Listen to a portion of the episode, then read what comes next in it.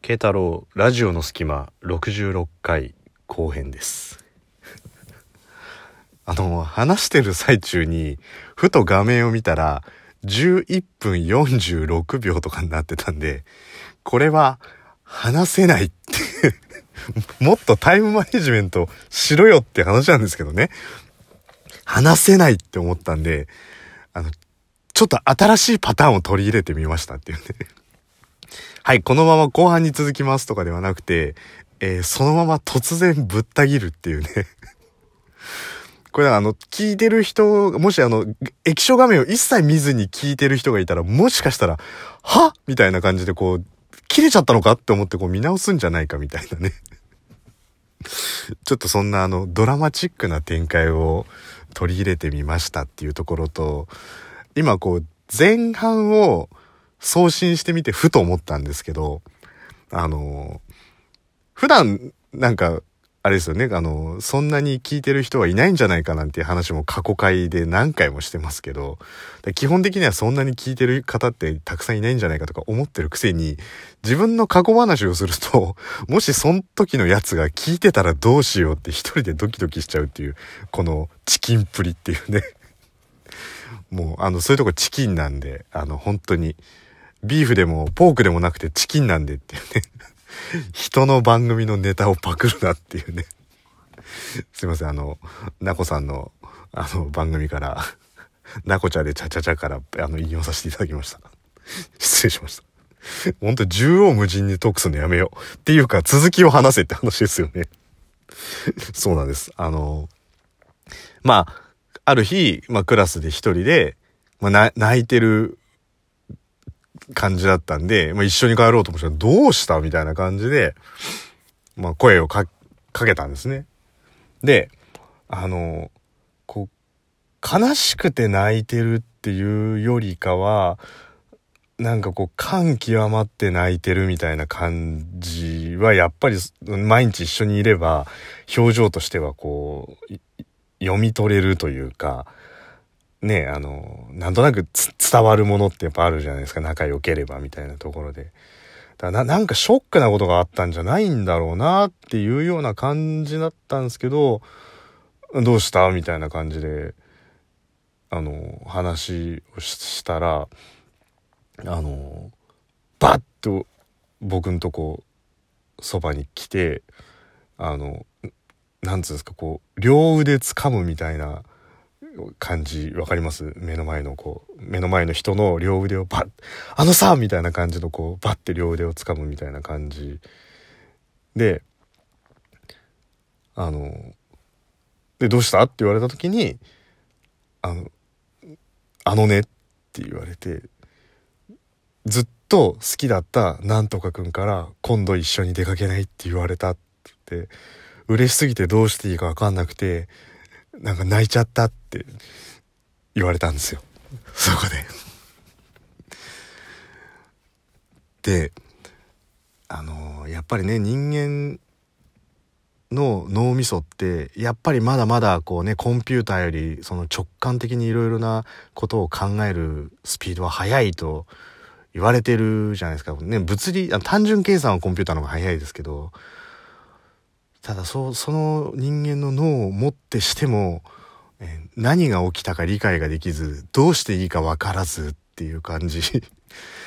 がもう今でもなんかあの時のテンパり具合を思い出すとなんかあーって思うんですけどなんか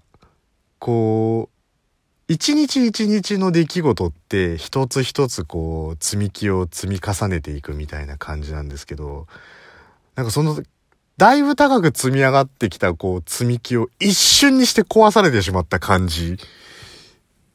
ていうのが、な、なんか、しかもその、自分の中でもね、まだその恋愛経験があったわけでもない、たかだかその中学生ぐらいの子供ですから、あの、これが恋なのかもしれないみたいな感じだったんで、そう自分でも明確にこう線引きができてない感じだったんで、何が起きたかよくわかんなかったんですよね。でもなんか、その時にポッと出た言葉は、おいつ行くの？って 言って、まあ、今度時間ができた時みたいな。感じあ、そうなんだって言って、で、もう本当になんか感極まって泣い、嬉しくて泣いちゃったみたいな感じになって、あ、そっか、つって帰ろうかって言って、じゃあ、なんて言って、まあ、あの、前半でも話しましたけど、僕、中学校だったんですけど、遠方からだったのに電車に乗ってたんですけど、もうそっからの記憶がないんですよ。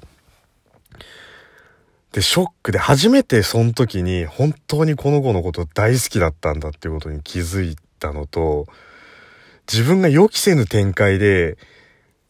こう、他の人にこう、持ってかれちゃってた。まあ持ってかれちゃってたってよくよくね、別に考えれば、その子はその男の子のことが好きだったわけですから、持ってったわけでも何でもないんですけど、でもそっからもう本当にね、あの人生で多分そこだけかもしんないですね。あの、しばらく食事が喉を通らなかったのは。で、家帰って、親にご飯食べないのなんつって、いや、ちょっと痩せようと思って、なんて強がりを言ったりとかして、いや、本当にあの、ご飯一口の口に入れたら気持ち悪くなるっていうぐらい、なんか、あのこう、胸が詰まっちゃってる状態で、で、まあ、しばらくはね、そっからはもうほんと辛かったんですけど、あの、相手の気持ちが自分にないことを分かってんのに仲良くしていかなきゃいけないっていうところがね。まあでも結果、まあだんだんだんだんね、その子もその、誘ってくれた男の子と仲良くなっていったんで、別に疎遠にはならなかったんですけど、あの、まあ、その一緒につるむプライオリティが変わってきたっていうところではまあ良かったのかなっていうところはあるんですけど、まあでもね、今、今今考えたら、多分ある程度の恋愛経験とかがあったら、多分普通の友情として成立していた仲だと思うんですよ。ただそれが、その、そういう経験が全くなかったがゆえに、その二人でいる時間が長すぎて、まあそういう風な気持ちに陥ってしまったっていうとこなんで、多分今、その同じ状況になったら全然多分良かったじゃんみたいな感じで多分友情として成立してたんですけど、まあ、その時の慶太郎にしてはちょっと2が重かったかなっていうところでね、えー、過去の淡い話と、あの、男女の友情については条件付きじゃないと成立しないのかなっていうところが、まあ過去の恋愛話っていうところですね はい。